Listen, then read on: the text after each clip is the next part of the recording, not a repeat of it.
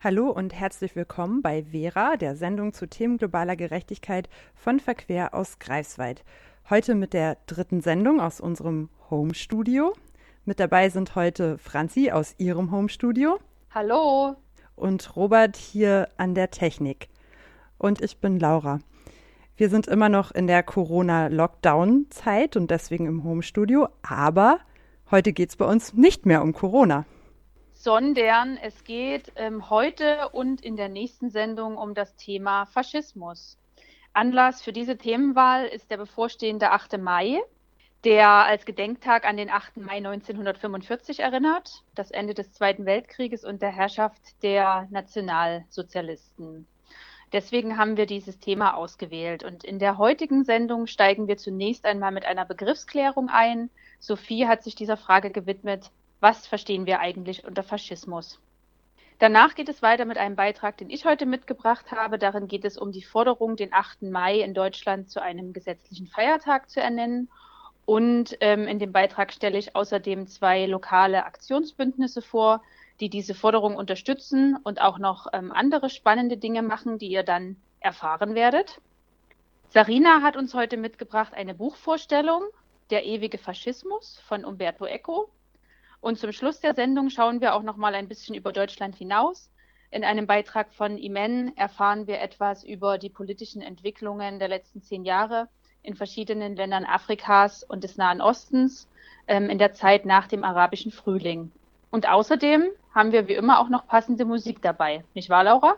Ja, wir sind zwar nur zu zweit heute in der Moderation und haben großartigerweise Robert noch dabei an der Technik. Aber Vera ist natürlich immer noch viel größer als diese kleine Gruppe hier. Und deswegen haben wir auch eine Musikredakteurin für diese Sendung. Das ist Antonia. Sie hat Musik für euch rausgesucht, die zum 8. Mai passt, dem Tag der Befreiung vom Nationalsozialismus. Vieles davon ist auf Deutsch, aber nicht alles. Und ja, Antonia hat alle Titel für euch angekündigt. Ihr werdet also immer Antonia hören. Und als erstes fangen wir an mit einem Lied, das wir auch schon in einer anderen Version in einer unserer Corona-Sendungen gehört haben. Die Melodie des Liedes Bella Ciao wurde schon Anfang des 20. Jahrhunderts von Reispflückerinnen in der ehemaligen italienischen Provinz Terra de Aqua in der Nähe der Stadt Bologna gesungen. Sie beklagten in dem Lied die harte Arbeit unter der stechenden Sonne. Schon damals hatte das Lied Züge eines Protestliedes. Dort hieß es, der Chef, der mit dem Stock in der Hand die Arbeit überwacht und das Leben der Frauen aufzehrt. Doch eines Tages werden die Frauen in Freiheit arbeiten. Weltweit wurde das Lied durch die Adaption der Resistenza, des italienischen Widerstands, das Lied gegen den Faschismus bekannt. In dem Song lobt der Autor oder die Autorin, welcher, welche unbekannt ist, den Freiheitskampf der Partisaninnen, gedenkt ihren Toten, die als Helden betrachtet werden. Sophie hat sich mit dem Begriff Faschismus genauer auseinandergesetzt. Wir haben das gerade schon angekündigt. Und genau, bestimmt geht es euch auch so. Ihr habt den Begriff schon oft mal gehört, aber was genau verbirgt sich eigentlich dahinter? Sophie hat sich dazu die Betrachtungen verschiedener Historikerinnen und Wissenschaftlerinnen herangezogen und geht in ihrem folgenden Beitrag darauf ein, ob der Begriff eigentlich eher historisch äh, geprägt ist oder zeitgemäß ist und wie er sich vom Nationalsozialismus abgrenzt und auf weitere Aspekte. Ihr hört ihn jetzt. Was bedeutet eigentlich Faschismus? Die Antwort auf diese Frage ist gar nicht so einfach. In der Welt der Historikerinnen und anderer Wissenschaftlerinnen gibt es dazu ziemlich viele verschiedene Ansichten.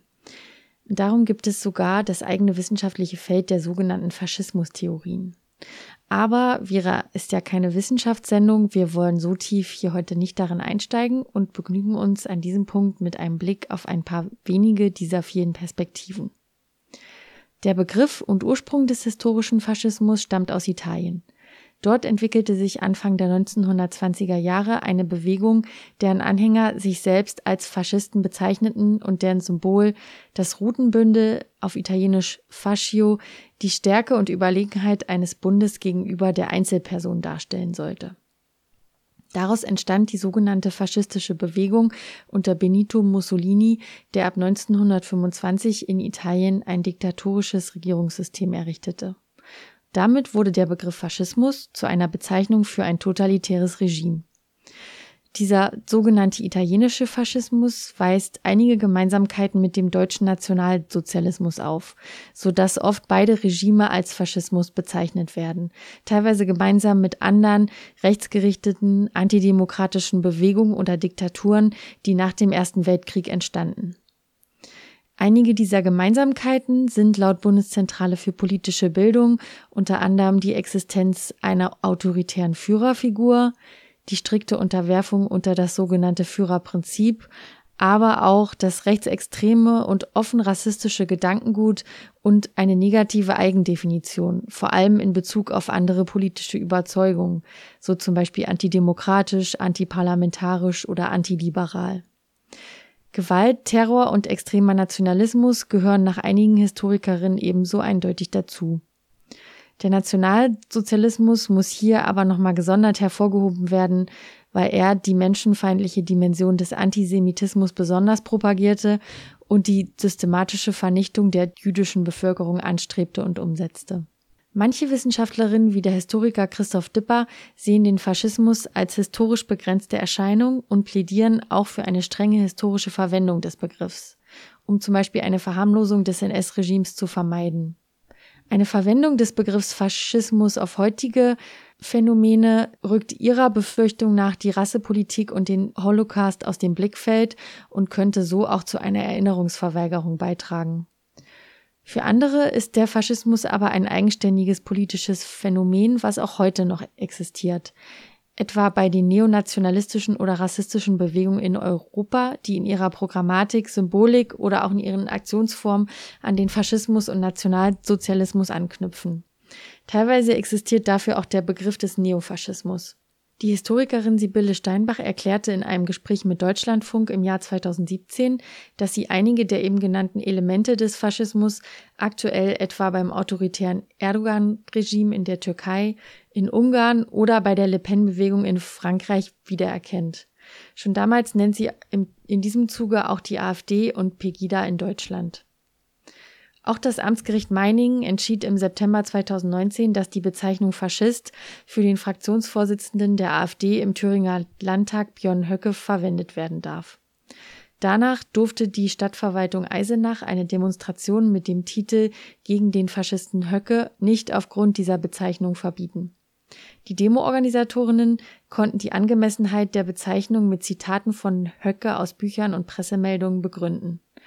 Dafür reichte es aus, dass Höcke die Bezeichnung des Sieges der Alliierten über das nationalsozialistische Deutschland als katastrophale Niederlage von 1945 bezeichnet, dass er von einem neuen Führer spricht, dass er Holocaustleugner verteidigt oder auch von einem bevorstehenden Volkstod durch den Bevölkerungsaustausch warnt. Axel Saalheiser vom Institut für Demokratie und Zivilgesellschaft in Jena sagt dazu gegenüber dem MDR, dass der Faschismus eine politische Ideologie sei, die vor allem nationalistisch ist, die sehr stark nationale Mythen anspricht, den Untergang der Gesellschaft der Nation beklagt und dann ganz aggressiv mobilisiert zum Wiederaufleben der Nation und zum Abwenden der Zerstörung. Und das finden wir in Grundzügen eben auch bei der AfD. Ob es nun politisch klug und sinnvoll ist, AfD-Politiker wie Björn Höcke fortwährend als Faschisten zu bezeichnen, bleibt eine weitere umstrittene Frage. Ein Abnutzen der Wirksamkeit des Begriffs und eine Verharmlosung der Bedeutung sind Argumente von Sprachwissenschaftlern, die dabei im Raum stehen. Sie empfehlen es klarzumachen, was genau darunter verstanden wird und auf die Inhalte der AfD einzugehen und es nicht dabei zu belassen, die Partei oder einzelne Vertreterinnen und Vertreter als faschistisch zu bezeichnen. Seit der offiziellen Überwachung durch den Verfassungsschutz darf man Björn Höcke ja zur Abwechslung auch als Rechtsextremisten bezeichnen. Mit Das Boot ist voll macht der Schweizer Musiker Faber erneut aufmerksam auf das Flüchtlingsdrama im Mittelmeer und rechnet damit dabei nicht nur mit der Denkweise vieler Menschen ab, die sich gegen die Aufnahme von Flüchtlingen aussprechen, sondern auch mit denjenigen, die dies nicht als, ein, als ernstzunehmendes Problem anerkennen. Ihr hört Vera, Verquerradio, heute zum Thema Faschismus. Der Anlass dafür ist der 8. Mai 1945, der sich dieses Jahr zum 75. Mal jährt. Wir nehmen diese Sendung für euch auf am 28. April 2020 Und heute, also an diesem Dienstag, ähm, habe ich gesehen, dass in Demin ähm, Plakate hängen, die fordern, dass der 8. Mai ein Feiertag wird. Ich war selbst nicht in Demin, sondern in meinem Homeoffice und Homestudio, habe das aber auf Twitter gesehen und das könnt ihr auch machen. Die Hashtags sind 8MDM oder Hashtag Tag der Befreiung. Könnt ihr euch einfach mal angucken. Hashtag 8MDM oder Hashtag Tag der Befreiung. Auf den Plakaten zu sehen ist Esther Bejarano und sie setzt sich dafür ein, dass der 8. Mai ein Feiertag wird. Warum das so ist und wie sie das macht, das erfahrt ihr alles in dem Beitrag, den Franzi für euch zu diesem Thema gemacht hat. Und ihr werdet auch erfahren, wie ihr selbst euch engagieren könnt. 8. Mai, arbeitsfrei! 8. Mai, arbeitsfrei! Der 8. Mai muss ein Feiertag werden. Das fordern Parteien in verschiedenen Landesparlamenten. Das fordert Esther Bejarano, die Vorsitzende des Auschwitz-Komitees der BRD und des VVN-BDA, in einem offenen Brief an Bundespräsident Frank-Walter Steinmeier. Das fordern Bürgerinnen und Bürger in einer aktuellen Online-Petition und auf verschiedenen Aktionsplattformen. Doch von Anfang an. Worum geht's hier eigentlich? Der 8. Mai ist ein Gedenktag, an dem jährlich dem 8. Mai 1945 gedacht wird. Das war der Tag der bedingungslosen Kapitulation der Wehrmacht und damit das Ende des Zweiten Weltkrieges in Europa und die Befreiung vom Nationalsozialismus. Der 8. Mai ist in einigen europäischen Ländern wie Frankreich, der Slowakei und der Tschechischen Republik ein staatlicher Feiertag. In Deutschland ist der 8. Mai kein gesetzlicher Feiertag. Nicht mehr. Von 1950 bis 1967 und 1985 zum 40. Jahrestag war der Tag der Befreiung ein gesetzlicher Feiertag in der DDR. Selbst die Ernennung zum offiziellen Gedenktag gilt nicht deutschlandweit. Im Bundesland Mecklenburg-Vorpommern ist der 8. Mai seit 2002 staatlicher Gedenktag als Tag der Befreiung vom Nationalsozialismus und der Beendigung des Zweiten Weltkrieges. In Brandenburg und Thüringen gilt dieser Status seit 2015. Erst seit zwei Monaten ist der 8. Mai in Bremen ein offizieller Gedenktag. Dort wurde aber sogar eine Arbeitsbefreiungsklausel gesetzlich verankert. Das bedeutet, Beschäftigte können an diesem Tag unbezahlt freinehmen und Schülerinnen müssen freigestellt werden, um an Gedenkveranstaltungen teilnehmen zu können. In wenigen Tagen jährt sich dieses geschichtsträchtige Datum nun zum 75. Mal. Anlässlich dessen hat das Land Berlin als bis jetzt einziges Bundesland den 8. Mai 2020 zu einem einmaligen Feiertag erklärt. Auch in anderen Länderparlamenten wurde darüber diskutiert, ob es anlässlich des 75. Jahrestages der Befreiung vom Hitlerfaschismus einen einmaligen Feiertag geben soll. Unter den Parteien vertritt insbesondere die Linke diese Forderung. Die Partei kämpft schon seit vielen Jahren darum, den Tag zu einem gesetzlichen Feiertag zu machen. Die ehemalige Bundestagsabgeordnete Lucretia Jochimsen reichte im Jahr 2010 das erste Mal den Antrag ein, den 8. Mai als Nationalfeiertag einzuführen. Heute wird es höchste Zeit, aus dem 8. Mai einen nationalen Feiertag zu machen, denn seine Bedeutung wird nach wie vor außer in Mecklenburg-Vorpommern nicht allgemein anerkannt. Aber gerade diese Unterschiedlichkeit der Bewertung bietet die Chance eines lebendigen und schweren Gedenktages zu feiern, der sich nicht in Symbolen und Ritualen erschöpft. Auch eine aktuelle Online-Petition stellt diese Forderung. Sie trägt die Überschrift 8. Mai zum Feiertag machen, was 75 Jahre nach Befreiung vom Faschismus getan werden muss. Die Petition wurde vom VVN BDA, der Vereinigung der Verfolgten des Naziregimes, Bund der Antifaschistinnen und Antifaschisten und deren Ehrenvorsitzender Esther Bejarano gestartet. Als Jüdin wurde sie 1943 zunächst in das Konzentrationslager Auschwitz-Birkenau deportiert und im selben Jahr in das KZ Ravensbrück verlegt. 1945 wurde sie auf einen Todesmarsch geschickt, konnte fliehen und überlebte auf diese Weise. Die Petition basiert auf einem offenen Brief, den sie an Bundespräsident Steinmeier, Bundeskanzlerin Merkel und alle, die wollen, dass Auschwitz nie wieder sei, geschrieben hat. Hört jetzt einen Auszug aus ihrem Brief. Ich fordere, der 8. Mai muss ein Feiertag werden, ein Tag, an dem die Befreiung der Menschen vom NS-Regime gefeiert werden können, kann. Das ist überfällig seit sieben Jahrzehnten und hilft vielleicht, endlich zu begreifen, dass es der 8. Mai 1945 der Tag der Befreiung war, der Niederschlagung des NS-Regimes. Erst Anfang Mai wurden wir von amerikanischen und russischen Soldaten befreit. Am 8. Mai wäre dann Gelegenheit, über die großen Hoffnungen der Menschheit nachzudenken, über Freiheit, Gleichheit, Brüderlichkeit und Schwesterlichkeit. In Mecklenburg-Vorpommern erfährt der 8. Mai besondere Aufmerksamkeit. Hier ist er seit dem Jahr 2002 staatlicher Gedenktag. Und hier agiert seit 2009 das Aktionsbündnis 8. Mai Demin, das uns Gundula Meyer jetzt etwas genauer vorstellt. Unser Bündnis von Menschen aus verschiedensten Bereichen gründete sich, um den jährlich stattfindenden Trauermarsch von Neonazis am 8. Mai etwas entgegenzusetzen. In den ersten Jahren waren wir eine kleine Gruppe bei unseren Aktionen. Aber wir wollten wachsen, was uns auch gelang. Mit unseren kreativen Ideen schafften wir es über viele Jahre, immer mehr Menschen zu erreichen, die mit uns am 8. Mai für Vielfalt und Toleranz gegen den Neonazi-Aufmarsch auf die Straße gingen. Zuletzt, 2018 und 2019, waren es jeweils um die 1000 Menschen. Unser Motto bei den Gegenprotesten lautete dabei immer kreativ, bunt, vielfältig und natürlich gewaltfrei. So gab es im letzten Jahr den unfreiwilligsten Spendenlauf Deutschlands, eine Aktionsform, die von rechts gegen rechts initiiert wurde. Im Vorfeld wurden Spenden von Firmen, Vereinen und Privatpersonen gesammelt und jedem gelaufenen Meter der Neonazis stand ein gewisser Geldbetrag gegenüber. Die Rechten liefen also quasi gegen sich selbst, denn der Geldbetrag ging an das Aussteigerprogramm Exit und an die Geflüchtetenhilfe in Demin, das Café 3K.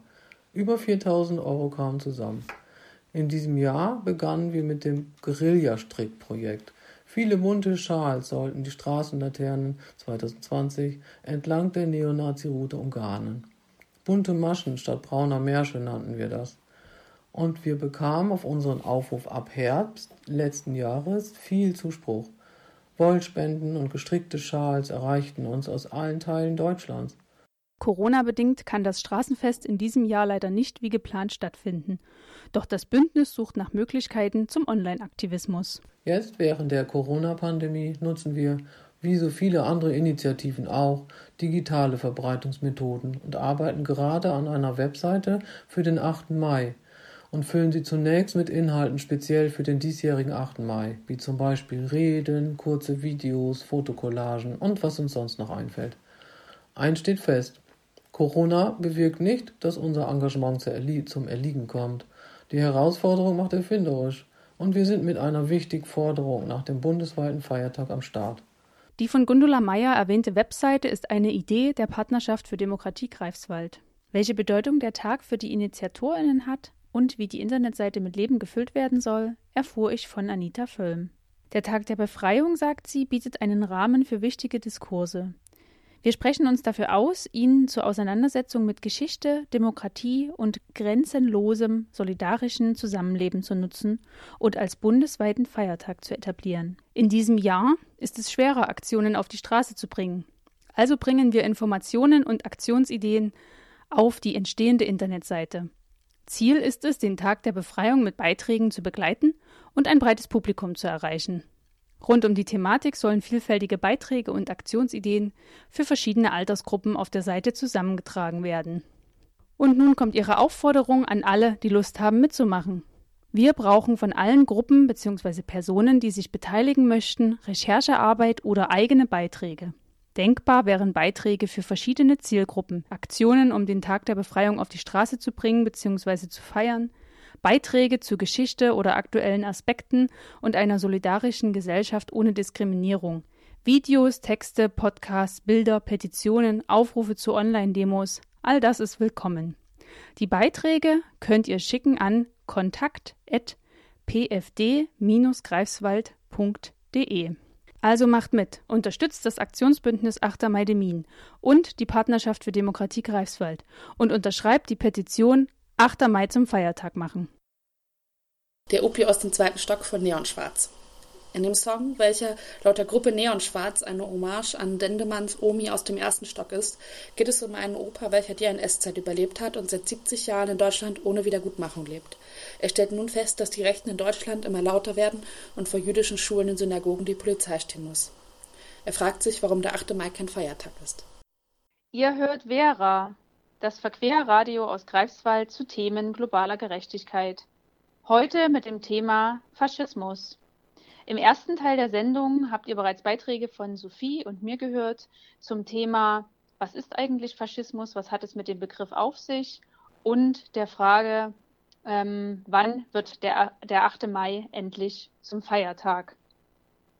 Wenn ihr das verpasst habt, weil ihr jetzt erst eingeschaltet habt, kein Problem. Ihr könnt die Sendung nachhören und zwar in unserer Mediathek unter www.bildung-verquer.de slash radio. Dort könnt ihr dann nicht nur diese Sendung nachhören, sondern alle 106 Sendungen, die wir seit 2015 schon produziert haben. Aber natürlich kann man uns auch regelmäßig live hören. Und zwar in allen geraden Kalenderwochen donnerstags um 9 Uhr beim NB Radio Treff. Das läuft in Greifswald, in Brandenburg und Umgebung. Sowie am ersten und dritten Mittwoch im Monat läuft Vera beim Freien Radio Loro in Rostock und Umgebung.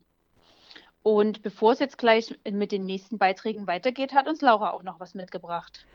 Ja, auch nur eine kleine Zwischenmoderation, das mir aufgefallen. Und zwar soll der 8. Mai ja jetzt 75 Jahre nach der Befreiung von der Herrschaft der Nationalsozialisten zu einem bundesdeutschen Feiertag werden. Und ich denke, so ein Feiertag ist wichtig, um den Opfern des Nationalsozialismus zu gedenken. Trotzdem ist es ja auch so, dass mit dem 8. Mai 1945 faschistisches und nationalsozialistisches Gedankengut nicht einfach aufgehört hat zu existieren. Das gibt es ja immer noch. Man nennt es dann und da könnte man wahrscheinlich wieder eine Begriffsklärung machen. Man nennt es dann Neofaschismus oder wie auch immer. Fakt ist, dass diese Ideologien noch da sind, dass sie auch immer noch tödlich sind. Und da habe ich ein lokales Beispiel. Es gibt viele.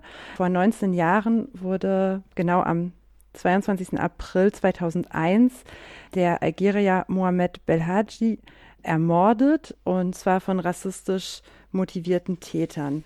Und heute, 19 Jahre danach, gedenkt eine Initiative äh, diesem Mordopfer. Und ich denke, dass eine wichtige Forderung sein sollte, dass eben rassistische und neonazistische motivierte Morde auch als solche benannt werden. Also, dass man ähm, sagt, das war Rassismus, das war Faschismus und deswegen sind diese Menschen jetzt gestorben. Und ähm, eben an die Menschen denkt, die Opfer eben dieser Ideologie geworden sind. Ganz egal, ob das jetzt in Jamen passiert ist, wie in dem genannten Beispiel, oder hier in Greifswald, wo es solche Morde auch gab, oder eben vor nur wenigen Wochen in Hanau. Auch dazu kann man im, Internet, in diesem Internet, in dem wir im Moment alle viel rumhängen, viel finden. Zum Beispiel den Hashtag Say Their Names. Könnt ihr euch einfach mal angucken. Wir machen weiter mit Musik. Musik, die schon etwas älter ist, von den Ärzten. Das Lied war das erste Lied der Ärzte nach ihrer Neugründung und fünfjährigen Pause. Und das erste Lied, in dem, sich die, in dem sie sich politisch positionierten. 2015 startete der Musiklehrer Gerhard Torges über die sozialen Medien die Aktion Arschloch. Torges wollte damit so viele Menschen wie möglich erreichen, um Toleranz für Geflüchtete zu erreichen. Und vor allem nach den Gewalttaten gegen sie im Sommer 2015. Es sollte mit Hilfe der Zivilbevölkerung auf Platz 1 der Charts landen. Dies passierte auch prompt. Am 11. September 2015 erreichte der Song Schrei nach Liebe das erste Mal in seiner Geschichte den ersten Platz der Charts. Der ewige Faschismus. Das ist ein schmales Buch mit knapp 80 Seiten, das Anfang des Jahres im Hansa Verlag erschienen ist. Es ist eine Sammlung von fünf Texten von Umberto Eco mit einem Vorwort von Roberto Saviano. Umberto Eco verstarb im Alter von 84 Jahren im Februar 2016 und zählt zu den bedeutendsten Schriftstellern und Wissenschaftlern der Gegenwart.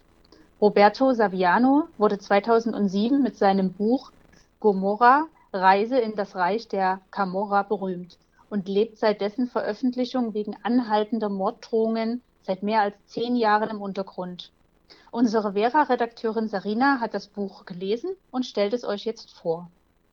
Das Buch Der ewige Faschismus ist eine Sammlung von Vorträgen und Aufsätzen, die Umberto Eco zu aktuellen Ereignissen verfasst hat.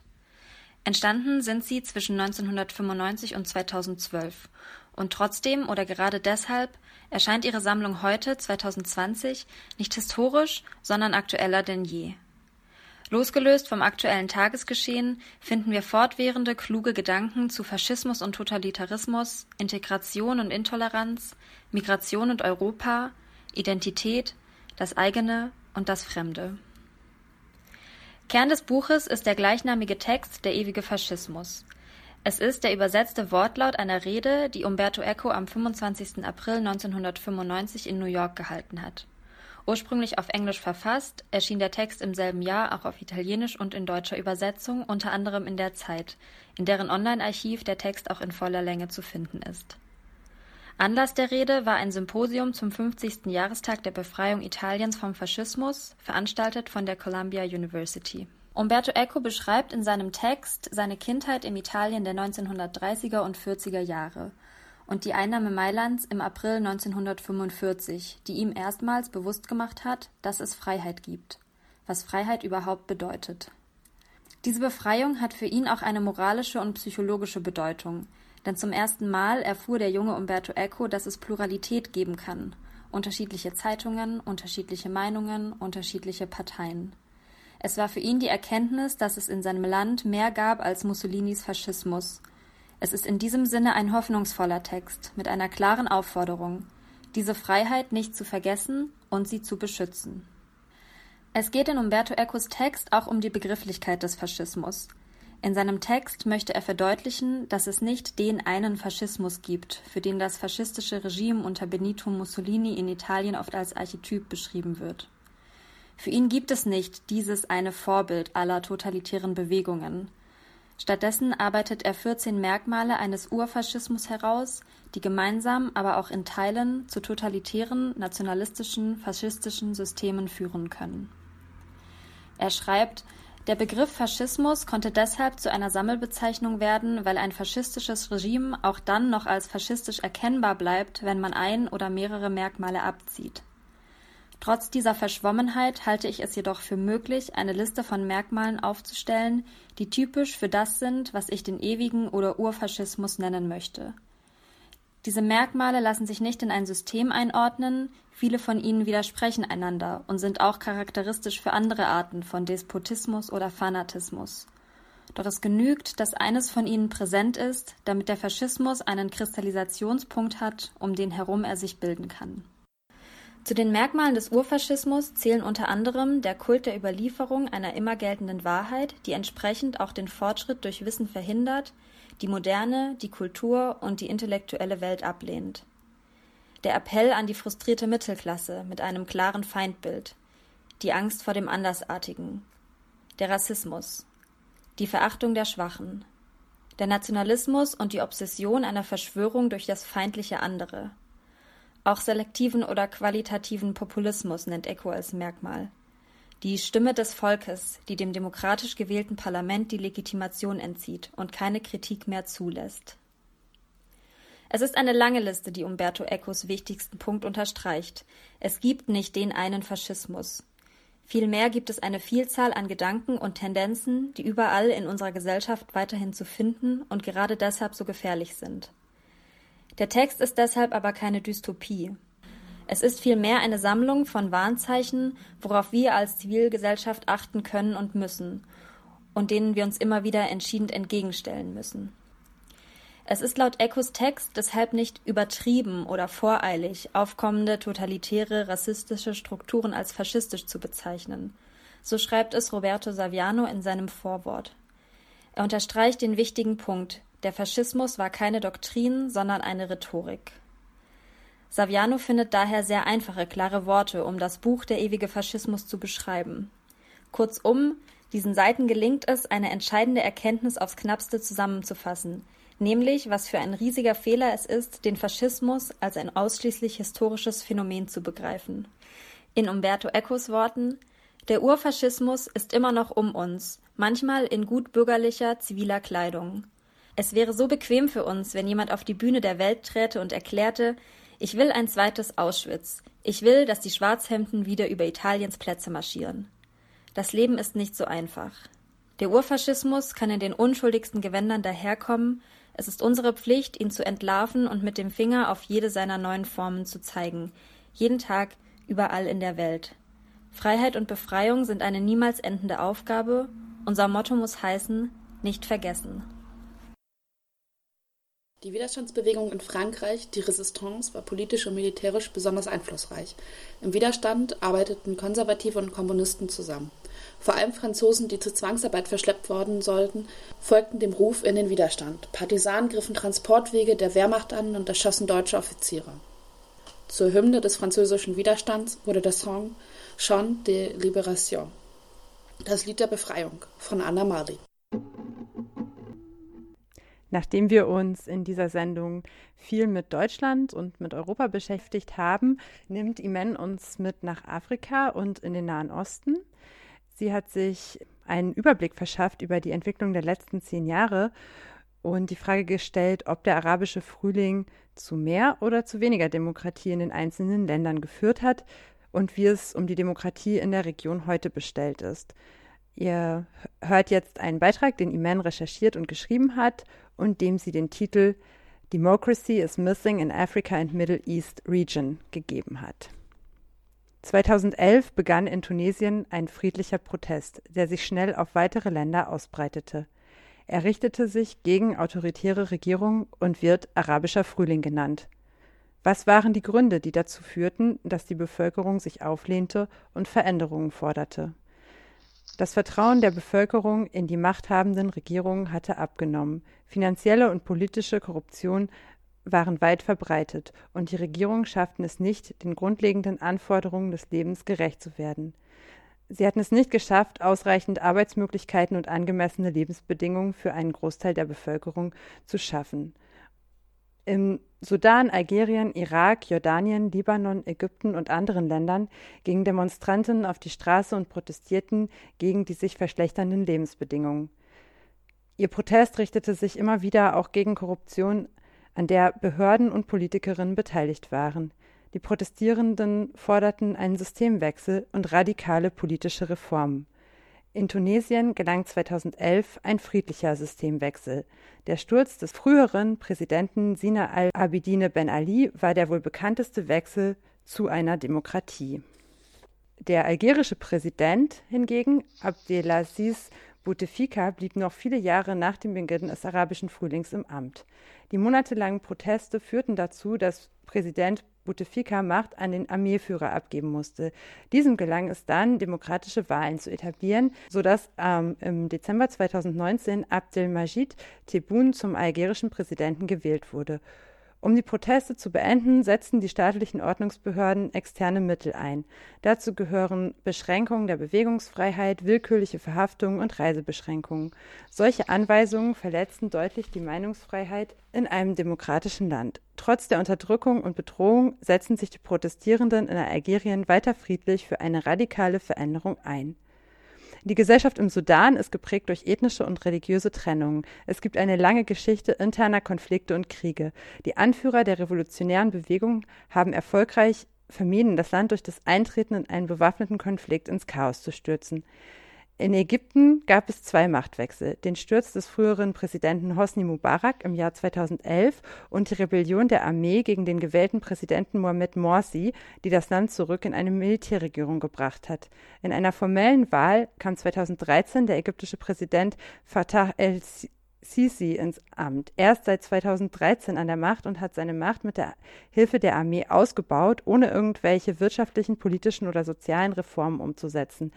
Der Machtmissbrauch durch El-Sisi führte dazu, dass die ägyptische Bevölkerung immer wieder protestierte. Diesen Protesten begegnete die Regierung mit Razzien, Straßensperrungen und der Verhaftung von hunderten Demonstrantinnen. Überall auf dem afrikanischen Kontinent, besonders in den Ländern südlich der Sahara, wurden Menschenrechtsverteidigerinnen durch die jeweiligen Regierungen verfolgt und bedroht, wenn sie sich gegen die Regierungspolitik wandten. In Mali, In Kamerun, Somalia, Burundi, Malawi, Mosambik, Swasiland, Sambia und Äquatorialguinea kam es 2019 zu einer Zunahme der Bekämpfung von Aktivismus und Aktivistinnen. Im Jemen, in Syrien und Libyen wurden die revolutionären Bewegungen blutig niedergeschlagen.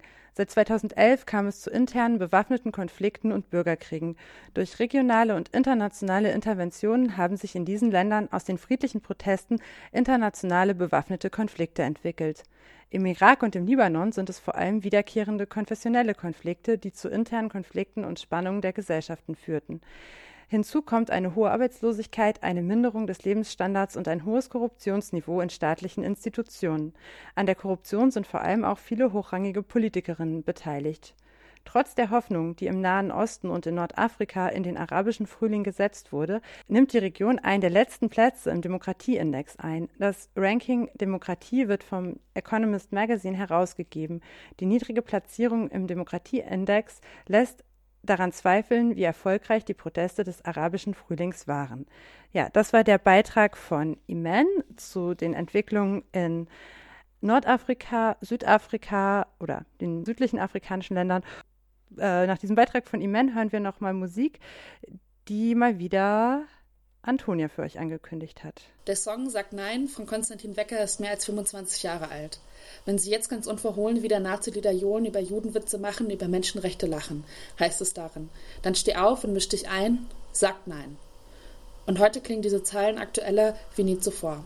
Um das eindringliche Lied mit der wichtigen Botschaft auch einer jüngeren Generation bekannt zu machen, wurde es nun vom Dresdner Musiker Isse Vendoit gecovert. Nachdem er das Video dazu auf Facebook postete, explodierte die Abrufzahl über Nacht. Das war's jetzt schon fast mit Vera, der Sendung von Verquer aus Greifswald. Heute mit Franzi und mir aus unseren Home-Studios zum Thema Faschismus. Wenn ihr nicht alles gehört habt, dann könnt ihr uns nachhören. Franzi hat es in der Mitte der Sendung gesagt. Ich sage nur noch eine Option, nämlich zum Beispiel unter bildung-verquer.de slash radio. Da gibt es alle unsere 106 Vera-Sendung zum Nachhören. Wenn ihr uns eine Rückmeldung geben wollt, dann könnt ihr das machen an info@bildung-verquer.de. Das ist die E-Mail-Adresse, an die ihr all eure Wünsche und Fragen zur Sendung schicken könnt. info@bildung-verquer.de. In zwei Wochen könnt ihr uns an der gewohnten und von euch präferierten Stelle wiederhören, zum Beispiel bei NB Radio Treff oder in Greifswald auf 98,1 oder im Internet. Aber worum geht es eigentlich in zwei Wochen, Franzi? Ja, in zwei Wochen geht es auch noch einmal um das Thema Faschismus, aber da wollen wir ein paar andere Aspekte beleuchten. Und zwar haben wir überlegt, mal zu schauen, wann sind denn eigentlich die ersten Antifa-Gruppen in äh, Deutschland entstanden? Ähm, genau, wie waren diese Bewegungen charakterisiert? Was ist eigentlich mittlerweile aus ihnen geworden? Auch ähm, um diesen Begriff wollen wir uns noch mal ein bisschen genauer bemühen und schauen, ähm, was ist das eigentlich Antifa? Ist, gehört man schon zur Antifa, wenn man irgendwo einen Sticker hinklebt oder ähm, ist man Teil einer politischen Bewegung? Ähm, und außerdem haben wir auch überlegt, ähm, etwas zu recherchieren zur Aufarbeitung von Faschismus in Deutschland, aber auch in anderen Ländern da mal zu schauen, welche Strategien gibt es, auch im Hinblick auf äh, Namensgebung von verschiedenen Institutionen, die noch aus ähm, der faschistischen Zeit stammen. Genau, so viel also schon mal zum kleinen Ausblick für die nächste Sendung. Und heute, haben wir heute noch was, Laura? Na, wir verabschieden uns noch. Wir wünschen euch allen einen schönen Ramadan, falls ihr feiert. Ja, freuen uns, wenn ihr wieder bei uns reinschaltet, sagen Tschüss und hören. Hier kommt Alex von den Toten Hosen. Romanvorlage und Film hatten in der Punk-Szene, aus der die Band kommt, Kultstatus erreicht. Aus diesem Grund sagten die Toten Hosen im Frühjahr 1988 Bernd Schadewald zu, die Bühnenmusik für seine Inszenierung von A Clockwork Orange an den Kammerspielen in Bad Godesberg zu schreiben und gleichzeitig als Musiker und Statisten an der Aufführung teilzunehmen. Dafür entstand eine ganze Reihe von Liedern, welche die Band zusammen mit anderen Stücken als das, Konzer äh, als das Konzeptalbum ein bisschen ein klein bisschen Horrorshow im Spätsommer 1988 auf den Markt brachte.